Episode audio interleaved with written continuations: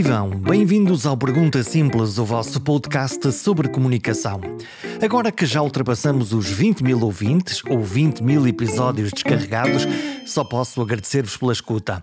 Agradecer que façam parte da comunidade das pessoas que gostam de pensar e falar sobre os dilemas da comunicação. Se este é o primeiro episódio que estão a escutar, convido-vos a visitar a página perguntasimples.com para descobrir outras falas de outras gentes sobre o tema. Lá dá para comentar, para subscrever ou simplesmente para navegar entre palavras de gente interessante.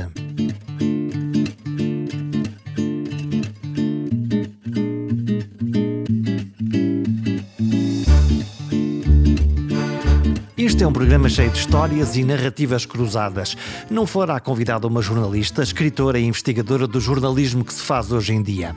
Isabel Neri escreveu, por exemplo, a biografia de Sofia de Melo Breiner e também como uma doente súbita, ela própria, a contar a narrativa na primeira pessoa do que se sente quando se está deitado numa maca, num hospital, sem ninguém acertar com o diagnóstico. Durante vários anos escreveu na revista Visão e escreveu de um modo que junta factos, dos quais os jornalistas são escravos, com uma escrita praticamente literária. Todos estes rios de experiências, formas de ver e contar o mundo, redundaram na tese de doutoramento que defendeu há pouco tempo. A tese avalia o impacto que os textos jornalísticos têm em nós, têm na nossa mente, comparando textos escritos da forma mais comum, das notícias do dia a dia, com os textos do chamado jornalismo literário. São, por exemplo, as crónicas escritas em grandes reportagens. Se leram Hemingway, está lá tudo. Só que não são romances, como no caso de Hemingway. São descrições de factos e emoções reais, mas feitos de uma forma muito cuidada. Neste caso, usando uma das mais belas descrições de um dos mais terríveis acontecimentos da humanidade: o retrato da vida dos sobreviventes vítimas da bomba atómica em Hiroshima, no Japão. Este é um programa sobre a honestidade subjetiva da fórmula jornalística moderna. Por isso há que medir como vai a profissão aos olhos de uma artesã do ofício. Como é que tu vês o ofício? Como vês o ofício? Como vês a profissão? É linda, é linda. A pergunta é maravilhosa. Maneira, é, é, é, é, quatro palavras. Como vês o ofício? Quatro palavras que precisam de muitas palavras para responder, mas sim, sim. Vejo de muitas maneiras, o que não sei se é necessariamente bom ou mau, não é? Vejo com preocupação uh, no aspecto da enfim, mais laboral, digamos assim, da precariedade dos jornalistas uh, uh, e da, da, do ambiente das redações que se tornou muito fabril, digamos, não é? Há uma, há uma lógica de, de produção contínua e não tanto de, de reflexão, de, de análise. Claro que o jornalismo noticioso é rápido, tem que ser rápido, mas ainda assim a maneira eh, como vamos abordar as coisas pode eh, ser mais pensada ou menos pensada, ou mais, mais reflexiva ou mais imediatista, enfim. Porque isso era uma das coisas que, quando eu e tu começamos nas redações, até com partilha de com jornalistas mais velhos, uma das coisas que era francamente interessante no ofício e na profissão era esse debate permanente da ideia e da maneira de fazer. Exatamente, isso, isso, exatamente. Isso é uma das coisas que eu sinto que se tem perdido muito por várias razões. Uh, só para só para te dar um, uma ideia que tem a ver mais com o meu percurso pessoal, eu quando fui jornalista, jornalista freelancer a primeira vez, que foi mais ou menos há 20 anos, uh, lembro-me que aquilo que sentia mais falta e aquilo que me fez eh, voltar a querer estar numa redação era exatamente o ambiente de redação. Essa partilha, essa discussão, esse aprender com o que via fazer, uh, a maneira como os jornalistas mais velhos atendiam o telefone, uh, contactavam com a fonte, faziam, enfim, pressão ele, para conseguir. Eles, eles não ensinavam, eles mostravam. Exato, e nós estávamos atentos, não é? neste momento muito agravado pela pandemia, mas que já era bastante assim, um, as redações são sítios extremamente individualistas, em que cada jornalista está com umas cenas nos ouvidos, como nós estamos agora, mas por razões técnicas, não é? a tirar as suas entrevistas, a olhar para o seu computador. Um, e, e, portanto, essa, esse, esse lado relacional, um, que no fundo que também implicava alguma crítica, não é? Porque uh, ouvíamos as opiniões em relação aos trabalhos uns dos outros, até, não estou a dizer que isso desapareceu, mas é, é menos, uh, menos natural, menos imediato, menos. Perdeu-se a colmeia. Eu tenho essa sensação. Uh, eu tenho essa sensação. Depois há, há, há, há aspectos que têm mais a ver com, com, a evolução da sociedade em geral, que não é só o jornalismo, não é? Que numa. Há, há 20, mas mais ainda anos atrás, uh, havia muito a parte relacional uh, para além da parte profissional, ou seja, os jornalistas encontravam-se, uh, enfim, muitas vezes para beber copos, mas uh, também não apenas, mas... Era um pretexto para estarem todos juntos. Era um pretexto para estarem todos juntos e, portanto, o jornalismo ia muito para além da, da, da vida da redação, não é? neste momento as pessoas estão... É, é, o, o, peso do trabalho é tal, não é? Que é difícil, claro que muitas coisas mudaram, a vida pessoal, há muitas mais mulheres na profissão, neste momento são mais mulheres na profissão do que homens, a questão do, do, do trabalhar madrugada dentro uh, torna-se complicada eh, para as vidas que se têm agora. Com horários parvos, normalmente, não é? Exatamente. Mas. mas esse, esse, esse funcionamento tinha depois um lado bom, que era esse lado de relação e de convívio, que agora trabalha-se na mesma horas infindas, uh, mas de uma forma muito individual e, portanto, essa esse lado que era compensador, que era o lado afetivo, acho eu, e relacional, um, quase que, não estou a dizer não posso dizer que desapareceu, mas quase ó, diminuiu drasticamente. É? Tens na tua memória a melhor redação onde tu trabalhaste? Foi a primeira ou, ou não? Uh, é, é, um bocadinho difícil dizer. A melhor redação em que trabalhei acho que foi a da Visão, sinceramente. Tanto é que foi onde estive mais tempo 15 anos. Nas outras tive dois, três e foram várias.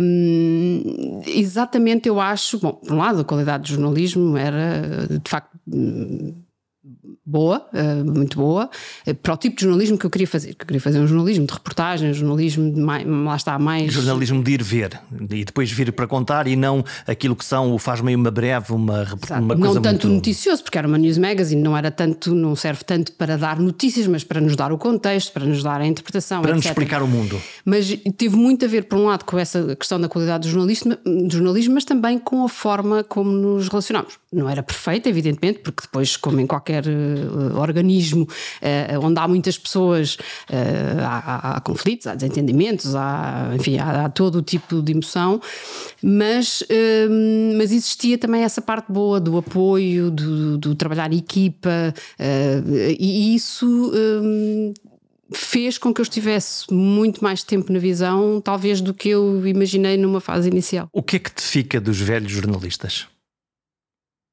Uh, depende do que entendemos por velhos. Velhos no sentido daqueles que, que, que te ensinaram, no fundo. Uh, nós fazemos parte da primeira leva de pessoas que chegam ao jornalismo licenciados ou com cursos superiores e acabamos por encontrar gente com muitíssima experiência, com muita capacidade de fazer coisas, mas da tarimba, no fundo, da, de, de fazer mais do que ter estudado para fazer. Eh, eu perguntava disto de entendes por velhos, porque ainda há, agora, por razões que têm a ver com outro trabalho que estou a fazer, tenho estado a ver muitos muitas, uh, trabalhos jornalísticos dos anos 70 e tal, 80. E, e, esta ideia de que temos que antigamente era tudo muito bom não é nada verdade, não é? É uma ideia romântica. Coisa, é uma ideia bastante romântica. Sim. Há ali uma altura em que as coisas são muito. Não, não, quer dizer que os jornalistas não fossem bons, mas a maneira Podemos como fixar se trabalhava. que o jornalismo de hoje em dia evoluiu muito e que a qualidade da jornalística, como é normal em qualquer coisa, evoluiu para melhor. Sim, sem dúvida, mas ia, ia dar o, o, o, exemplo depois um bocadinho mais para a frente, por exemplo, do, do, do Monteiro, não é? Que tinha uma, eh, por um lado, essa, essa, essa ADN de repórter um, ehm, e por outro lado, uma grande sensibilidade para, para, o, para falar para o público, para as pessoas, para o que, para o que se pretendia, um, ehm, para o que se pretendia, quer dizer, para onde queríamos chegar, não é? Onde, quem queríamos chegar, como queríamos chegar, eh, que era uma coisa claramente intuitiva, não tens nenhuma fórmula até hoje, por, muito, uh, por muita investigação que se faça. Não dá para ensinar.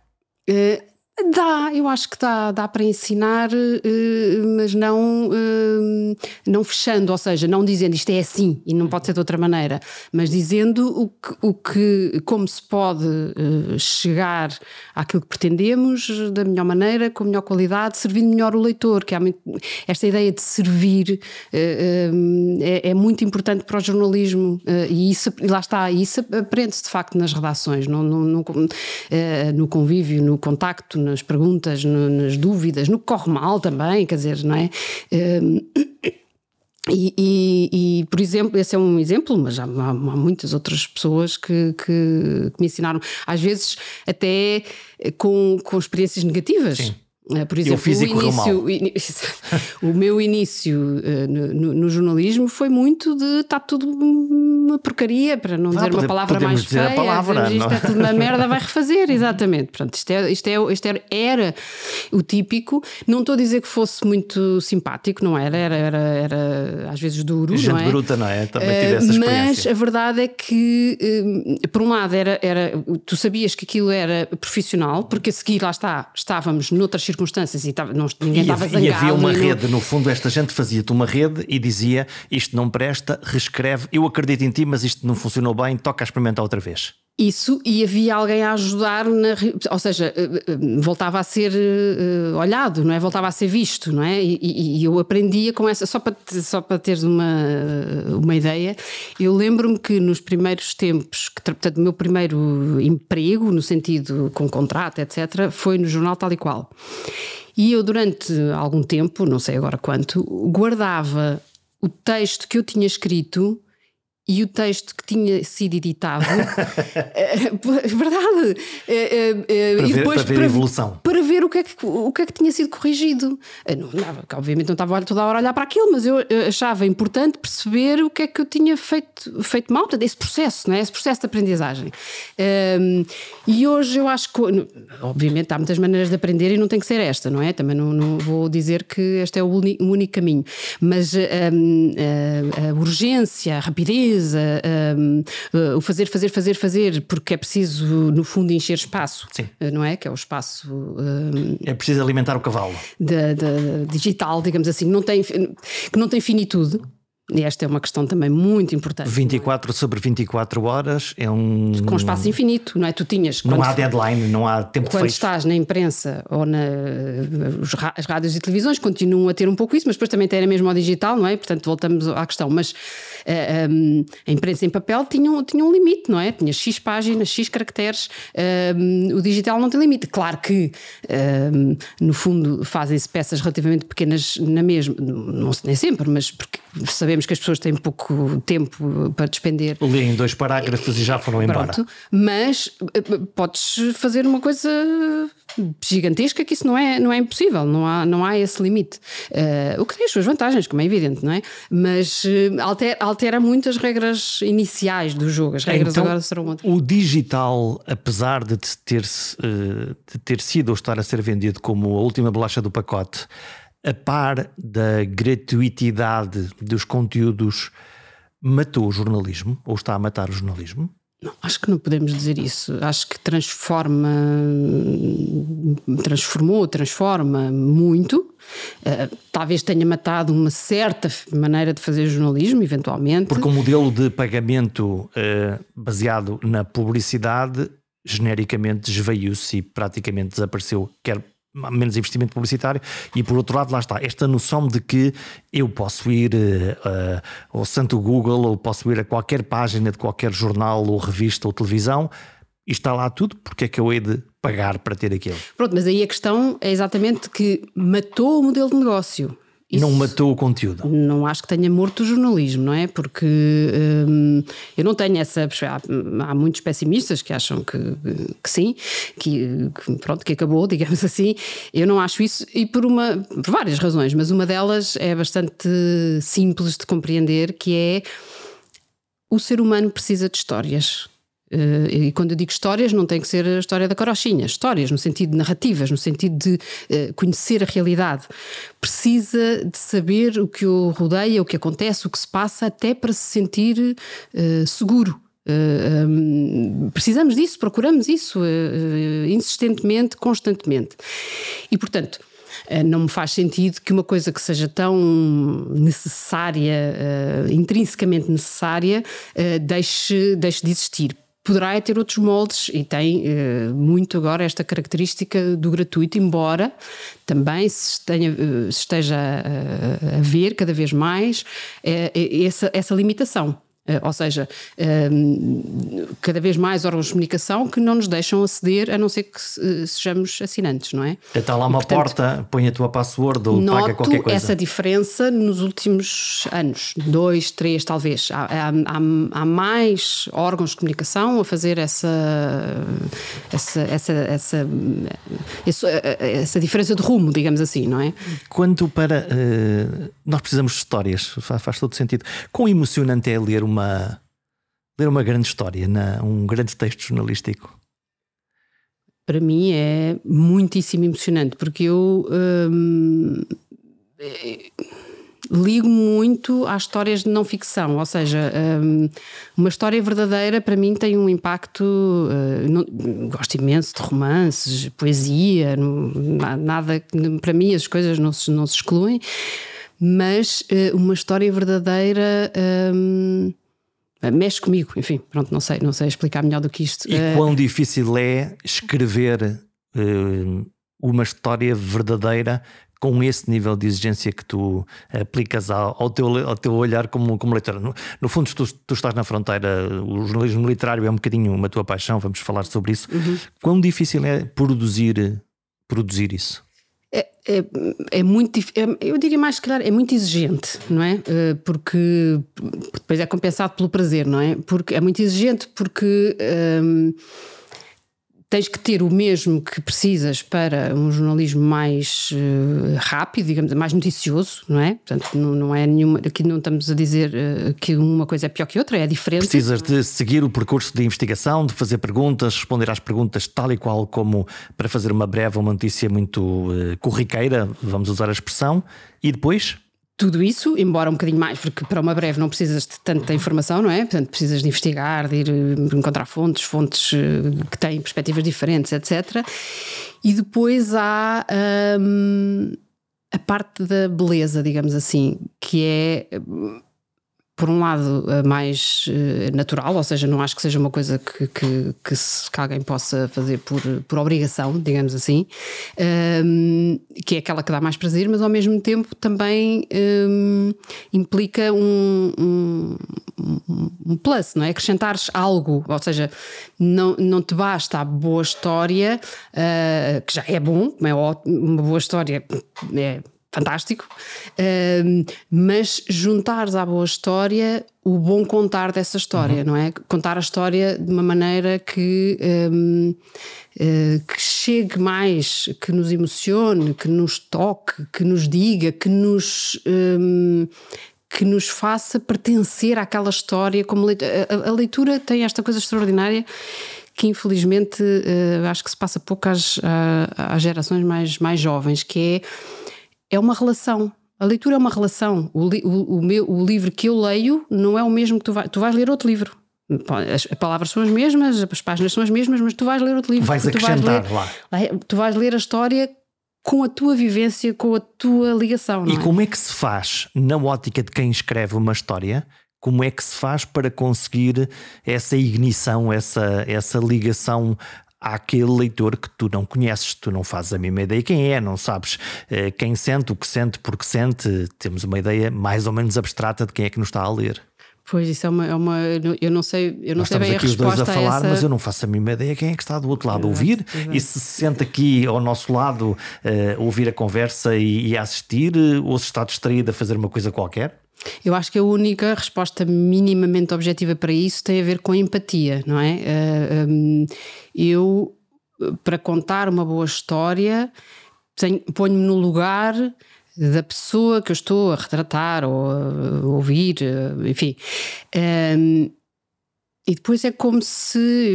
É, é, é, difícil de explicar, mas é como se eu, através daquela pessoa, estivesse a falar diretamente para o, para o meu leitor, que eu não sei quem é, mas eu estou a falar para alguém. Alguém me está a ouvir Como quando se tu te estou... apagasses para, para deixar aquela voz fluir? Exatamente, exatamente. Por isso é que a questão da, a questão da objetividade hum, é, é, muito interessante, dá muitas discussões.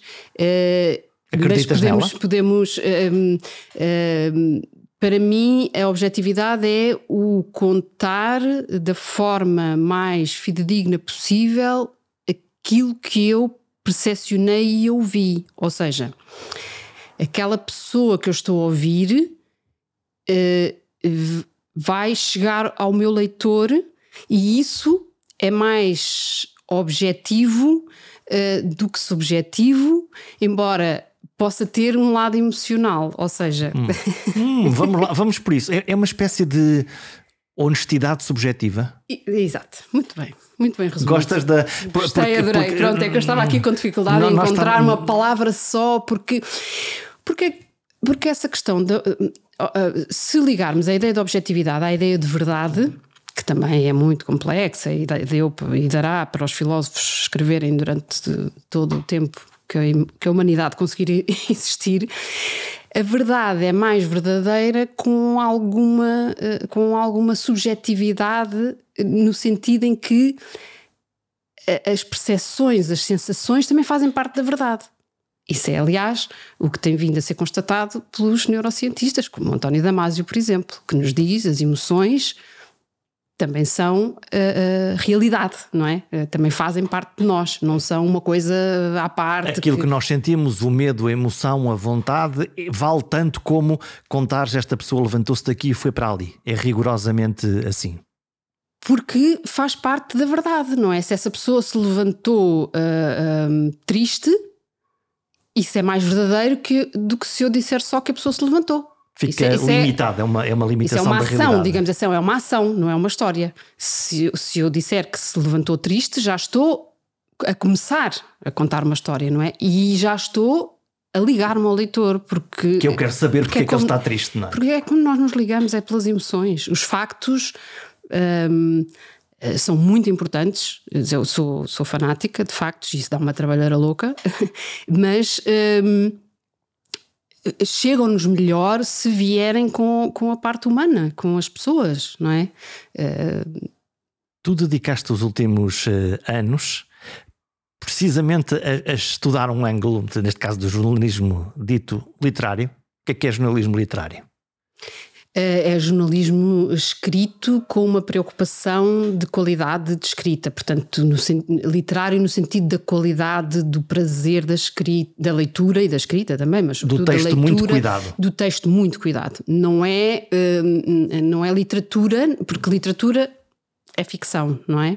Eh, e portanto, ou é em grande parte ficção não é apenas literatura, é literário, porque uh, engloba essa, essa, essas técnicas, de, engloba as técnicas da literatura sem ser literatura. Com Portanto, estamos a falar factos. do formato, no fundo, não é? Com base nos factos, porque senão, porque senão uh, pode ter a palavra, não pode ter a palavra jornalismo, não é? Quando tem a palavra jornalismo, temos de ter uh, o lado. Isso não é, é literatura, e maravilha, maravilha, que, que, bom que é ver literatura. E tu metes-te numa empreitada nos últimos anos, uma loucura, digo eu, fazer um doutoramento sobre isto, que é uh, fazer o quê? F tentar medir de uma forma objetiva, lá está aqui, lá está a objetividade da ciência, a possibilidade de replicar isto, conseguir replicar a, na leitura de um texto mais literário, com estas características, ou um texto mais seco, mais formal, mais notícias normais, vamos lá uh, assim, qual era o impacto que de, da resposta até fisiológica das pessoas na, na, nas pulsações, no respirar e, e, misturando com percepções. Tu fizeste o quê? Matéria-prima? Foste, foste buscar o quê? Foste buscar um texto muito especial. Uh, que texto é este?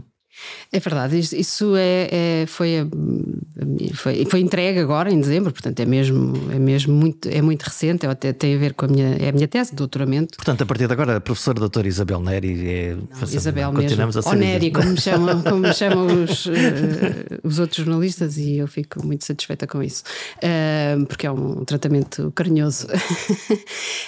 um, Mas, eh, portanto, dizia eu que o doutoramento um, baseou-se exatamente nesta, nesta ideia de tentar perceber até que ponto é que o jornalismo de qualidade de qualidade neste sentido, mais uh, estruturado, mais investigado, escrito com, com mais cuidado, uh, tinha ou não mais impacto nos leitores.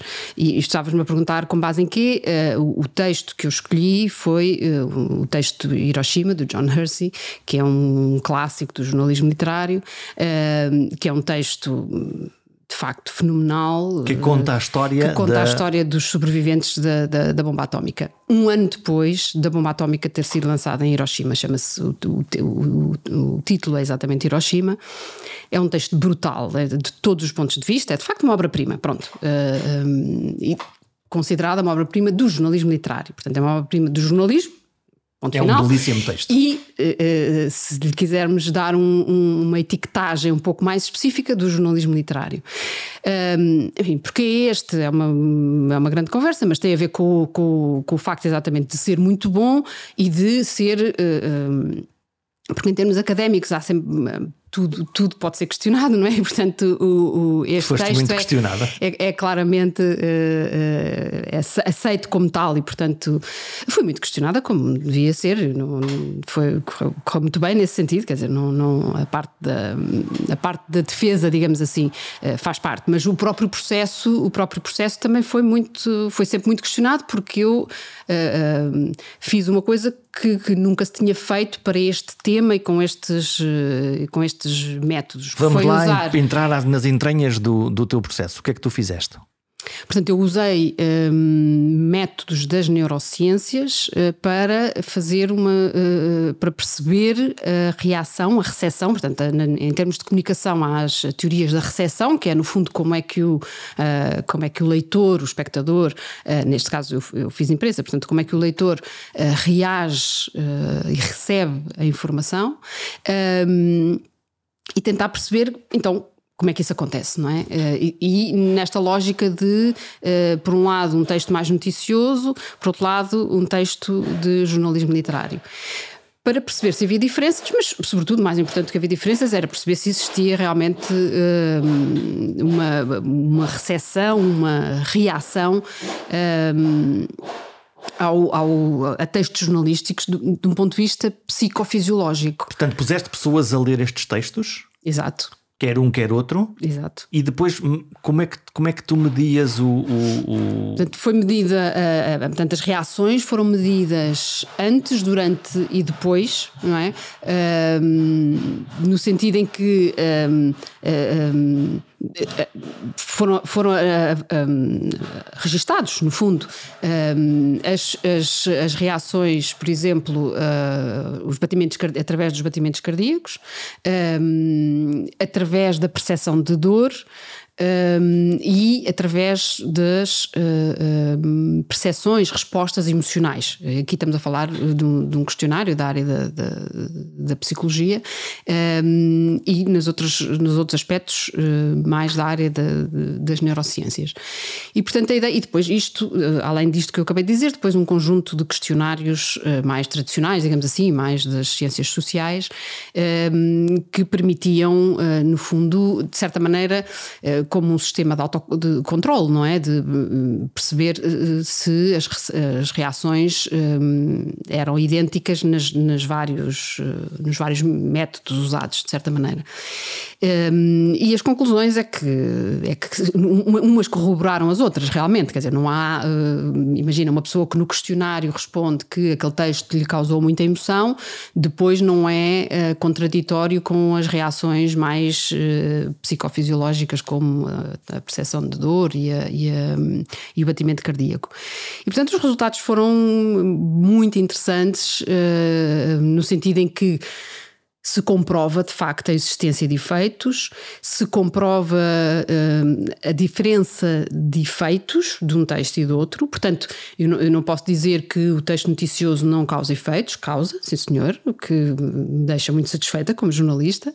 Uh, o de jornalismo literário causa efeitos uh, um pouco diferentes, mais emocionais, mais profundos. E depois houve ainda um, um outro, uma outra avaliação que tinha a ver com as características mais pessoais. E esse aspecto também é muito interessante porque permitiu-nos perceber Uh, que uh, as características pessoais tinham uma enorme influência uh, na, na, nessas, nessas reações psicofisiológicas, não é? O que também é muito interessante para, a nossa, para o nosso questionamento como jornalistas, porque é sempre, aquilo que estávamos a falar há pouco, a decisão de fazer um tema e, e, como chegar ao leitor, etc. continua a ser hum, altamente questionável, podemos uh, sempre discutir porque é que se fez uma coisa, porque é que não se fez outra uh, e, e, e, e, decidir de uma ou de outra maneira. E, num certo sentido, um, isso tem, tem, tem, tem uma, uma justificação, digamos assim, com, com, com estes dados da minha tese, que é as diferenças pessoais influem portanto, é, é, é, será sempre quase impossível tu definir de um ponto de vista genérico uma coisa que vai interessar a todos os portugueses ou a todo o teu público, não é? Portanto, eh, eh, isso também é interessante para nós percebermos que eh, não haverá, digamos assim, decisões perfeitas, porque nenhum tema, nenhuma decisão vai interessar igualmente a toda a gente, não é? Mas interessa de maneiras diferentes a pessoas diferentes e isso também eu acho que nos diz que o jornalismo tem que continuar a ser muito diverso, não pode falar só de assunto A ou assunto B, porque realmente cada um de nós vai, vai vai ter eh, reações diferentes àquilo que está a ler. A diversidade pode ser uma boa maneira de equilibrar aquilo que se chamam os critérios clássicos editoriais, porque é, porque é que um jornalista faz uma determinada coisa ou não faz outra coisa? Uh, sim, eu acho que por isso é que eu dizia que eu acho que este aspecto é também muito interessante de, de, de discutir do ponto de vista jornalístico. Uh, até porque nós temos tido uma uma um paradoxo, digamos assim, uh, que tem a ver com a, a, ideia de que a internet tornaria tudo mais acessível, toda a gente estava mais informada, as democracias iam, enfim, explodir por esse mundo fora, uh, porque as pessoas estavam muito mais conscientes de tudo o que se passava um, e tudo ia poder ser relatado, porque não há, lá está, não há limites para aqueles todos que estávamos Fala a falar. Fala o tempo que quiseres, escreve o que tu quiseres e ainda por cima há um meio de difusão que pode chegar a todo lugar que todas as pessoas Exatamente. que queiram. E ironicamente uh, o que tem acontecido é o contrário disso, uh, embora tenhamos que admitir que também há muito mais informação do que havia antes, portanto as coisas não são nem todas más nem todas boas, mas há, eu acho que há menos diversidade de temas na imprensa, por exemplo, estão todos os jornais a falar da mesma coisa. Há pouca, uh, uh, pouca originalidade, se quiseres. Isso conjugado com a ideia de que tudo pode ser gratuito, mas o conteúdo premium de grande qualidade deve ser pago, uh, não pode transformar isto das notícias numa coisa para as elites. É um risco. É um risco. Deixando de fora grande parte da bastante. população. Uhum. É um risco porque uh, eh, um, eh, os, os, questionários eh, feitos, por exemplo, o Reuters Institute, que saem uh, com, muita, com muita regularidade, um, indicam-nos exatamente que a, maioria das pessoas se informa ou se sente informada nas redes sociais, por exemplo. O que é uma grande mentira que é uma grande mentira, eh, depois temos que esmiuçar um bocadinho, porque depende daquilo que se estamos a falar, de leres um artigo hum, do público ou uhum. uma peça da SIC. Mas isso é jornalismo que por acaso está nas redes exato, sociais. Mas as, mas as pessoas têm dificuldade em fazer essa distinção. Um, Achas que não, seja, não conseguem veículo... detectar o, o, eh, se, no fundo a diferença entre o que é que é mais verdadeiro ou menos verdadeiro? Essa, essa dificuldade tem vindo a crescer, é o que os estudos também indicam. A dificuldade de separar o real do, do virtual ou do, do enfim, do, ou do entretenimento ou também. Ou da mentira, não é? Ou da mentira, sim. Daí o, o, o, grande drama que temos vivido com a questão das fake news, que não são novas, existem desde que existe uh, humanidade e necessidade então, de comunicar. Então qual foi o clique? Porquê que, porquê que agora uh, nós vemos algumas, algumas fake news, notícias falsas, é, são, são tão parvas, são tão obviamente uma patranha, e parece que há um. Um, um, um atrativo, um, imã. Não, um imã, e, e, e eu, eu até digo mais: uh, um imã de pessoas cultas, muitas delas, e que tu dizes, mas uh, onde é que está o ceticismo? Onde é que está a pergunta sobre isto? É o que é que está, o que é que está a acontecer? É, é uma das, das minhas perplexidades é porque que notícias falsas que transandam a falso, apesar disso, continuam a fluir, a fazer o seu caminho e a ter pessoas a falar delas como se elas uh, fossem tão válidas como, como, como a verdade. Vá, vamos lá à palavra. Olha, este é um assunto muito interessante, a que me tenho dedicado bastante, sobretudo por causa da literacia para os média, que estou envolvida em, em, vários projetos desses, nomeadamente através do Sindicato de Jornalistas, que começámos um, e é um, um grande projeto, projeto sobre isso. Mas... entre portugueses e espanhóis, que é precisamente verificação dos factos. Agora, o Iberifier, sim, é um, é um, essa é, é a mais recente, é o estudo, um estudo em que estamos a, a, a colaborar. Um, e há muitas outras pessoas a, a fazer estudos sobre isso, até nomeadamente nas áreas das neurociências, etc. E, portanto, é um, é um tema que eh, é talvez mais complexo do que possa parecer à primeira vista, não é? Exatamente porque temos estas ideias. Não, pronto. Qual era. Qual foi a ideia com que eu cresci, e, e tu também, acho, eh, de certeza, uh, que é. Quanto mais informadas, quanto mais, primeiro, quanto mais educadas as pessoas estiverem, melhores decisões vão tomar. Quanto mais informadas estiverem, eh, mais pensamento crítico terão. Eh, e isto eu acho que talvez tenha sido relativamente verdade até agora. Até, até uh, se subverter um bocadinho a, a, a, lógica, as regras do jogo, digamos assim. Porque uma das coisas curiosas que se tem notado é que o nosso, e por isso é que este assunto é muito complexo, porque é, é, normalmente as respostas são um bocadinho ao contrário do que estamos à espera.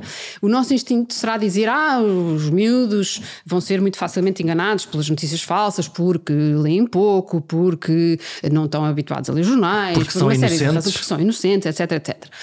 Tudo isso poderá ser verdade, mas uma das coisas que se tem constatado é que as pessoas mais velhas são mais vulneráveis às notícias falsas, falsificadas. Nós preferimos o termo falsificado exatamente porque há uma intenção. Porque estão, notícias... estão adulteradas as notícias. As Sim, notícias. exatamente. Mas tu uh... não, não, não ficas surpreendida, e, e eu confesso que não, esse fenómeno eu não consigo perceber.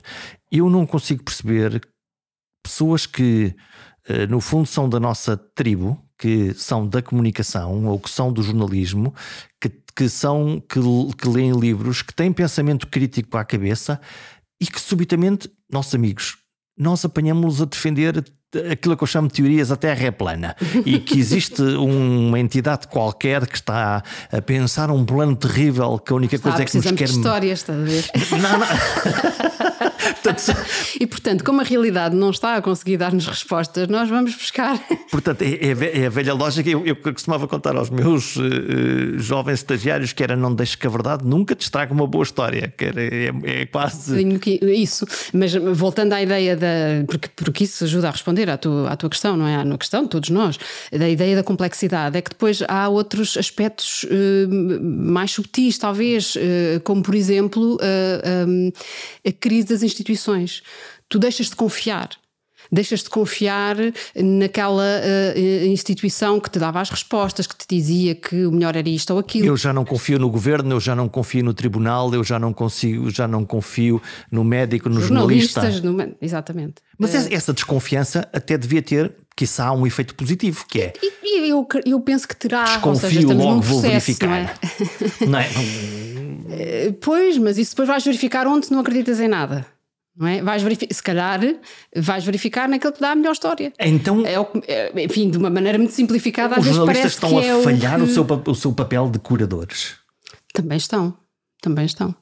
Uh, não, mas não só, não só por culpa dos jornalistas, mas também, enfim, uh, mas não só por culpa dos jornalistas. Uh, há um afastamento, das, assim como há um afastamento das pessoas em relação à, à, à política, enfim, uma série de, de, questões que têm a ver com a nossa vida em sociedade, também há um afastamento das pessoas em relação ao jornalismo. E eu acho curioso que às vezes não há noção que umas coisas estão relacionadas com as outras, uhum. não é? Quando. Agora vou, vou dar aqui um salto. Mas quando um político uh, uh, ataca uh, ferozmente outro político pelas razões, por, por razões táticas pelas razões e para táticas, conseguir pelas razões que entende, é? nada, enfim, tudo e popularidade. Isso, a certa altura entra-se num nível tal que eu acho que se perde a noção de que isso se vira contra os políticos em geral e não só contra aquele que, que se quer atacar. Tem um efeito de boomerang. Claramente, eu acho que isso tem. tem... Mas, mas, depois há, há, fenómenos muito curiosos, eu não, não quero citar, até porque estamos em período eleitoral, uhum. mas, mas nós estamos, gravamos no dia seguinte ao debate dos dois mais fortes candidatos a primeiro-ministros, o, o, o, Rui Rio e, e, António Costa. E o debate foi genericamente, o tom do debate foi um debate civilizado, onde se trocaram ideias, e enfim, aquilo teve a repercussão que é suposto ter. Mas ao mesmo tempo, ao longo destes debates, nós temos candidatos quiçá de partidos mais pequenos, seguramente partidos mais pequenos, mas cuja agressividade da linguagem e a forma e a maneira põem quase toda a gente a comentar mais esses debates pela parafernália, pelo circo, quase, desculpem-me a expressão, do que propriamente o que é que eles disseram efetivamente, que ideias é que defendem, o que, se forem eleitos, o que é que vão fazer. Estamos todos muito animados com o. Com, com, com, a cosmética, com, a, com, o teatrinho? Esse é o lado, se calhar, assim meio futebolístico, se calhar, da, da questão, não é? Ganhou, é... ganhou aquele, eu, eu, eu, eu gosto deste ou não é gosto daquele. Que é uma. Uh, uh, penso que uma das razões porque o futebol é tão, é tão popular é porque é, é fácil, digamos assim, quer dizer, não é preciso. Qualquer pessoa pode olhar e ter opinião sobre, sobre não é? É, é, fácil perceber se meteu gol, se não meteu gol. Não, não, há uma, não é se é penalti, não é? Provas, já, já é, outra coisa e já não perguntas, não é? Mas se meteu gol ou não, já sei, já sei, essa parte sei mesmo, Entrou mesmo não perceber nada do assunto. Em princípio será gol. Exato, exatamente. um, e, e, e, portanto, no fundo, é, é fácil seguir esse, esses caminhos mais uh, opinativo, opinativos no sentido, porque a opinião deverá ser uma coisa mais, mais sustentada, dispara não é? Mas dispara, dispara também, sim.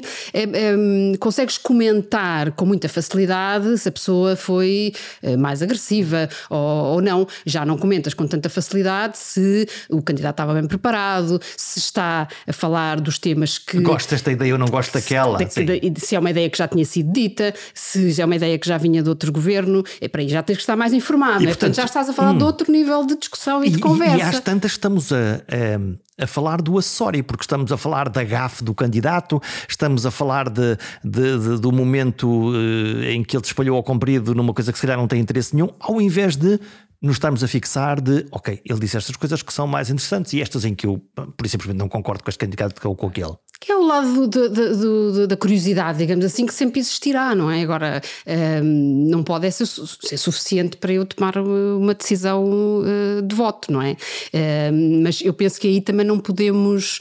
Um, digamos, culpar as, as, as, televisões, ou porque é, é, muito curioso, porque eh, já, já vou ao curioso, mas quem quiser ter uma opinião mais sustentada continua a ter a imprensa. Uhum. Portanto, e continuar a é pensar dizer tranquilamente. Que o debate não é a única coisa que nos devia fazer decidir uma como vamos votar. Portanto, não é? importante, Portanto, importante era ter várias fontes. Ir ao programa, Sim, ver, ler os programas. Quem lê os programas eleitorais? Essa é, começando, podemos começar por aqui, não é? Quem é que não lê os programas? Mas. Uh, há este, este, este lado um bocadinho de espetáculo, não é? Que, que, que, as televisões exploram, talvez bem, não sei, não quero ser, não, não, não, sou, é não é a minha especialidade, seu... não é a minha especialidade, mas. Uh, um, quem achar que isso não é suficiente tem. Se não houvesse alternativa, é que era muito mau, não é? Mas existe, que, ela está aí. Existe a alternativa, não é? Portanto, se quiser estar melhor informado para tomar uma decisão melhor, porque a grande questão é porque é que porque é que precisamos de informação? Não é? Podemos dizer, ah, não preciso de jornais para nada, não é? Ninguém, ninguém é obrigado a comprar jornais. É, é, precisas de, de, jornais exatamente para tomar uma melhor decisão. Ora, se tu entendes que vives uh, num mundo. Uh, em que, em, que, em que o cenário é disruptivo, digamos assim, que as instituições não prestam, nada vale, nada, ninguém é honesto, para que é que vai. Não, também sentes que a tua decisão também não tem importância não é? O teu, o teu poder sobre. Faça o que eu fizer, não, não vai mudar nada Nada no muda nada. Há muito, esse, há muito esse discurso, não é? que pode ser uma, enfim, uma certa desistência, mas também não é culpa só dos cidadãos, como é evidente, não é? Portanto, há todo um conjunto de coisas que se passam uh, que também uh, vem muito desta, um, desta lógica guerrilheira, se quiseres, não é? Tudo muito, eu sou contra, sou a favor. Uh, como se. Há uma agressividade latente e, expressa que, que, se, que se vê, nomeadamente nas, nas redes sociais. Uh, um, e, e, no, no, outro dia estávamos, estávamos os dois a, a falar, até muito a propósito agora deste descrédito das instituições, e subitamente aparecem umas instituições que têm vou-lhe chamar instituições, não sei se lhe podemos chamar instituições, um, ehm, que não têm nenhum uh, controlo, que não têm uh, nenhuma. Um, ehm, não têm praticamente nenhum escrutínio. Estou a pensar nos Facebooks desta vida. E uh, confesso-te que se diverte-me, apesar da história não ser muito divertida, a tua luta contra o Facebook, que é o Facebook descobre que tu és jornalista. E a partir desse momento, em vez de melhorar a tua vida, inferniza-te é, pois, eu ainda não decidi se é uma luta, porque eu quando, quando decidi, quando decido, por isso é que ainda não consegui tomar a decisão, tenho tido mais com que, é que, com que me preocupar. Quando eu decido que é uma luta, a coisa vai, vai bastante uh, a, a, sério. Um, pois um dia assim, sem, sem mais, eh, que há umas semanas, uh, o Facebook decidiu bloquear uma conta um, para, no fundo, enfim, vou, vou simplificar, para meu próprio bem, uhum. uh, porque, eu precisa, porque eu precisava, para me proteger, portanto, qual paizinho, que eu não pedi, uh, para, porque eu precisava de melhorar as minhas, uh, a segurança da minha conta. E eu, a primeira, à primeira vista, olha, bom, vamos lá ver então, melhorar é a segurança falta? da minha conta. Uhum. Quando é que a coisa se complica? Em dois, em dois momentos. Primeiro, quando percebo que isso é um bloqueio absoluto, ou seja, das duas uma, ou eu altero, ou eu concordo que realmente estou muito mal protegida e uh, tomo algumas medidas. Ficaste refém? Fico completamente. Completamente. Uh, uh, comecei por escrever um, um, um mail de reclamação. Uh, Para tive, quem? Tive uma dificuldade imensa em encontrar um e-mail, mas encontrei, graças aos nossos colegas jornalistas que tinham, que eu encontrei notícias em que explicavam como é que se podia contactar. e quando contactei, a resposta, a resposta que recebi, percebo que é um, que é um, que é um robô que me dá a resposta e que nem percebeu a minha irritação. Lá está, não percebe o lado emocional.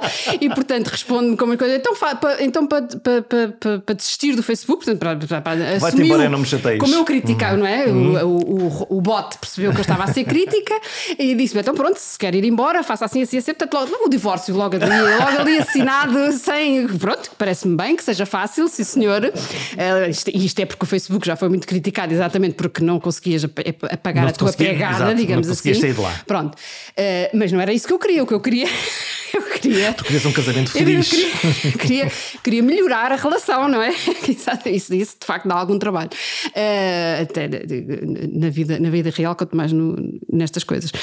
Um, e, portanto, continuei a tentar perceber como é que podia uh, uh, alterar a situação e percebo que as três hipóteses que me dão têm a ver com uma, uh, um, aceitar cookies. Uhum. Portanto, em troca de publicidade, nós damos-te mais segurança. Bizarro. Sério? Bizarro. Uh, a outra implicava ter uma coisa, um mail paralelo, um mail, portanto, implicava eu ir criar uma outra coisa que eu não tenho e que não devia ser obrigada a ter. E uma, a terceira uh, implicava eu pagar para estar mais segura.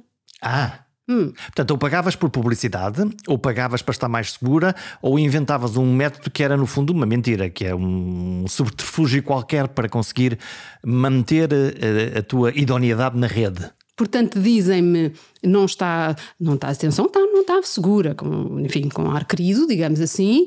Depois dizem-me, como não está segura, também não pode cá estar. Uh, e uh, como não pode cá estar, também se pode ir embora, já que nós não nos preocupamos nada com isso. Sendo que. Sendo que uma das justificações para esse chamado Facebook Protect tem a ver com grupos profissionais um deles o grupo dos jornalistas. Portanto, a explicação tem a ver com isto. Estão-nos a arrebanhar?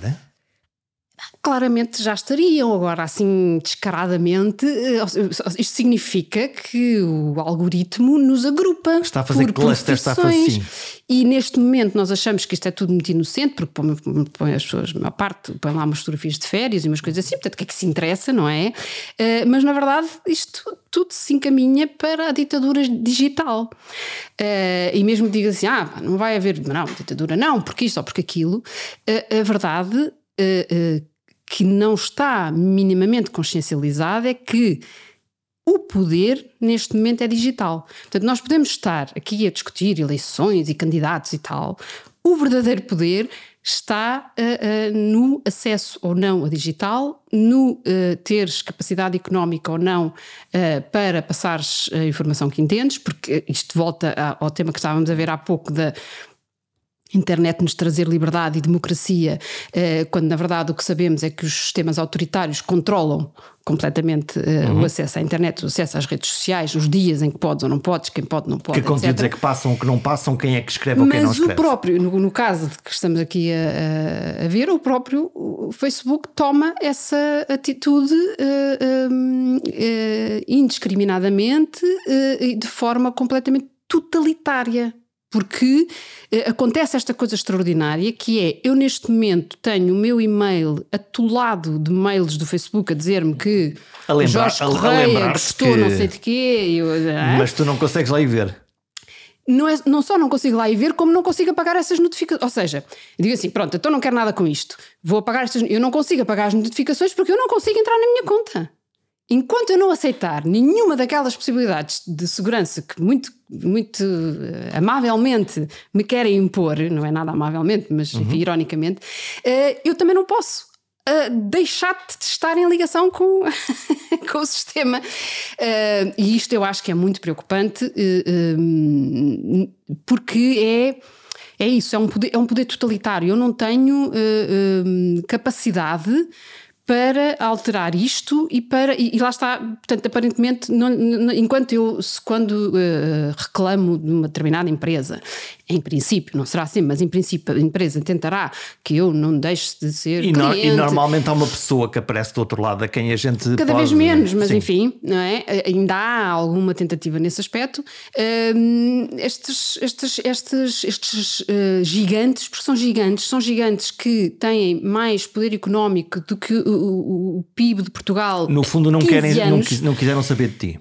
Um, pois, mas isso tu, tu essa parte tu, é, é com que eu convivo melhor. Eu não convivo nada bem é com este uh, uh, conceito base que me podem impor e que eu uh, a, a, minha vontade não tem importância nenhuma e que no fundo, eu, como eles são detentores da tecnologia, eu não tenho forma. Tu estás em casa deles, no fundo, quer dizer, aquela ideia de que aquilo também era nosso fugiu, Sim, não claro, é? Claro. Tu, tu, partilhas isto com, com, com outras pessoas, em particular jornalistas também, e, e, e o que é mais surpreendente é que nem toda a gente atribui ou atribuiu a mesma importância que tu a isto que aconteceu. Não, a maior parte não atribui importância nenhuma. Achou, pois, então é normal, então eh, tens que melhorar os, os, os, eh, a tua segurança. Eu, eu, vamos, já é um salto grande, mas vamos dar o salto de aceitar que sim, senhor, que tem que alterar. Não desta forma, não, neste, não de forma impositiva, não sem, sem me dar qualquer uh, uh, uh, hipótese sequer de alterar a situação que me, que me impuseram. Portanto, mas isto é apenas, repare, isto é um grãozinho, nem sequer um grão, é de areia, é um pozinho numa lógica uh, muito preocupante em que estamos a viver, porque quando eu te dizia há pouco que o poder está ali, o poder é uma coisa muito atrativa, não é? E portanto, se o poder está ali, uh, muitos vão querer tomar aquele poder. Nós continuamos a pensar que o mundo está organizado em partidos e em organismos uh, políticos e tal, e as pessoas estão muito zangadas com, com, com tudo isso, uh, com muitas razões, sem dúvida nenhuma, mas com este, outro, com este outro poder que é muito maior, não se zangam. E repara que Uh, o poder político, enfim, lá está, nós também evoluímos uh, como sociedade nesse aspecto e tenho a certeza que a questão das redes sociais também irá evoluir alguma coisa. Não sei em quanto tempo, mas terá que evoluir alguma coisa, porque temos de ter noção também que isto é relativamente recente na e, nossa portanto, história. estamos é? todos a aprender como é que se lida também com isto. Eh, sim, completamente, mas só dizer que no, no caso dos poderes políticos, eles também foram evoluindo. Tu tens, portanto, uh, nas democracias, e essa é uma das grandes vantagens das democracias, tens vários poderes que se controlam uns aos outros. Há um escrutínio geral e tu não pões os ovos um no mesmo tens cesto. Tens um tribunal, eh, tens hum. um sistema judicial, tens um tribunal constitucional, tens um, tens um presidente da república, tens um governo, tens um parlamento e, portanto, todos esses poderes Uh, devem. Uh, Quando alguém tentar abusar do seu poder, a gente tem, nós temos a expectativa de que o sistema vai funcionar e que Pode não ser perfeito, mas, mas, mas vai, vai funcionar. Mas, há essa estrutura. O Presidente Agora, controla caso, o governo, o Parlamento controla o governo. No caso da rede social, diz-me tu, quem é que controla? Ninguém. E portanto, um poder deste tamanho não pode continuar uh, à solta, digamos assim. Porque eu não posso basear-me apenas na boa vontade de quem tem, tem, tem, todo este poder e todo este dinheiro, porque estamos a falar de um poder. Uh, gigante economicamente, uh, além do poder da informação. Portanto, estamos aqui numa conjugação uh, muito uh, enfim, preocupante, embora eu acho sempre que há a solução. Hum, mas, é para... mas, só há a solução se as pessoas começarem a ter consciência e a reagirem de alguma forma. Hum, para fecharmos este, este episódio, este podcast, vou citar-te. a caminho do teatro encontro-me com uma amiga que me ofereceu uh, os bilhetes. Mais adiante, um amigo que não via há 20 anos. E entre uma coisa e outra cruzo-me com uma figura pública que vou entrevistar, embora essa figura pública não saiba ainda que vai ser entrevistada por mim. Essa ideia é gira. Para quem não é nada esoterismo, só há uma explicação. Há muito tempo que não saía à rua. E estamos a dar cabo de vida esta Covid, não está?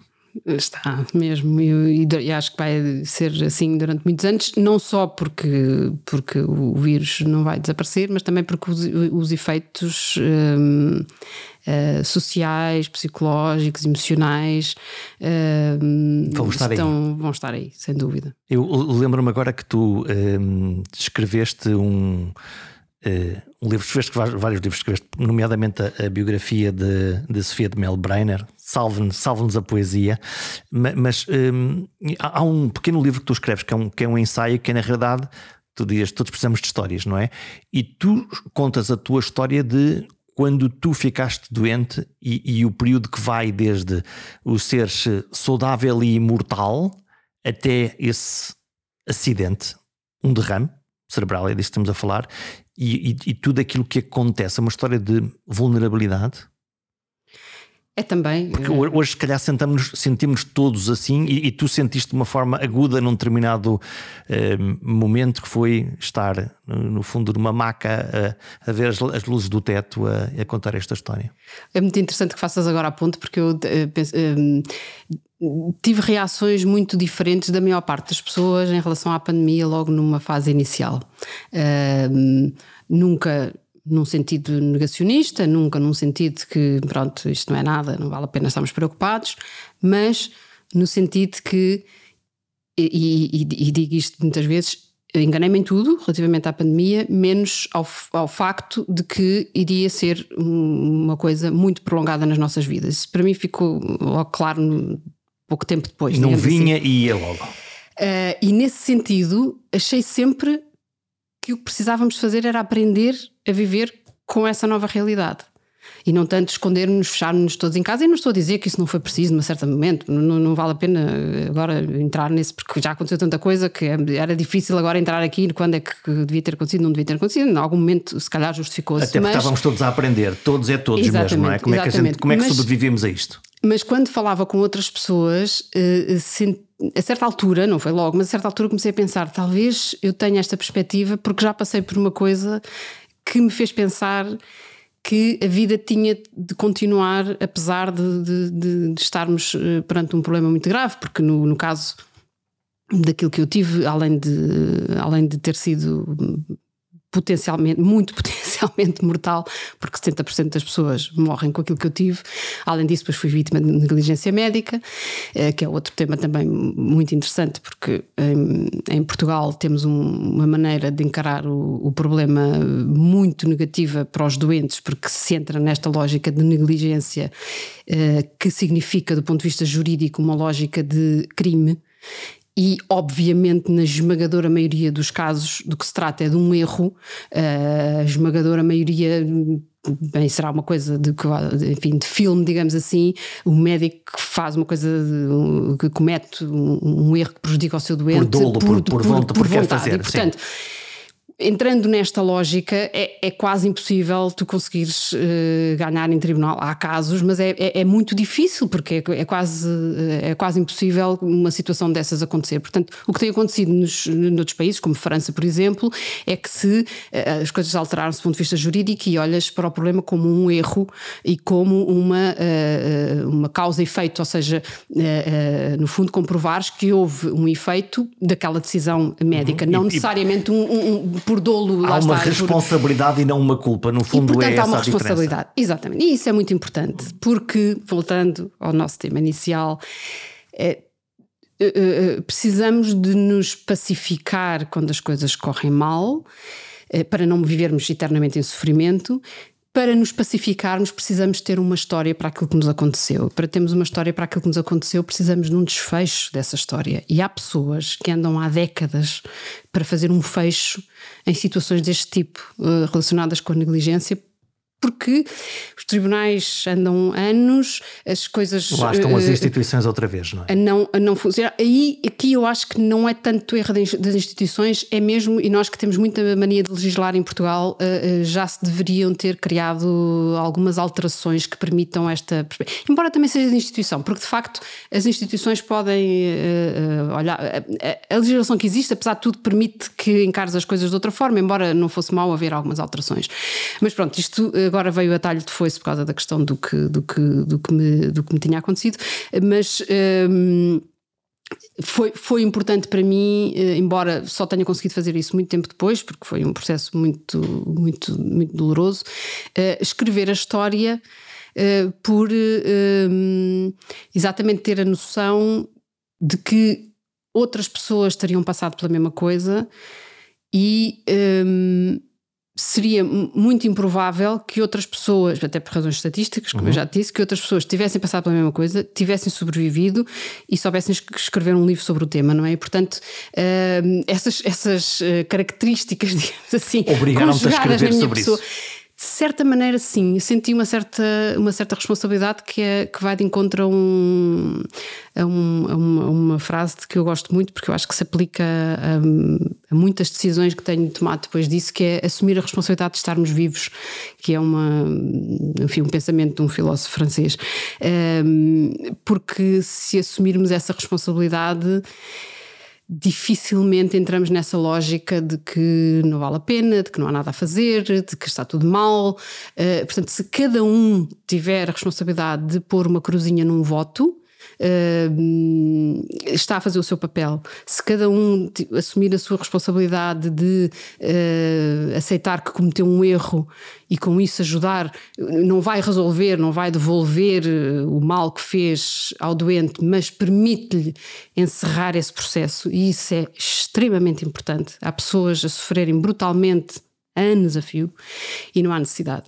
Uh, e portanto, esse, esse assumir de responsabilidade pode fazer toda a diferença na vida de cada um de nós, uh, mas na vida também uh, do conjunto, do coletivo, em sociedade. Há sempre coisas para fazer, há sempre histórias para contar e para partilhar, e esse exercício melhora a nossa cidadania, a nossa forma de encontrar um caminho comum entre todos. Até para a semana.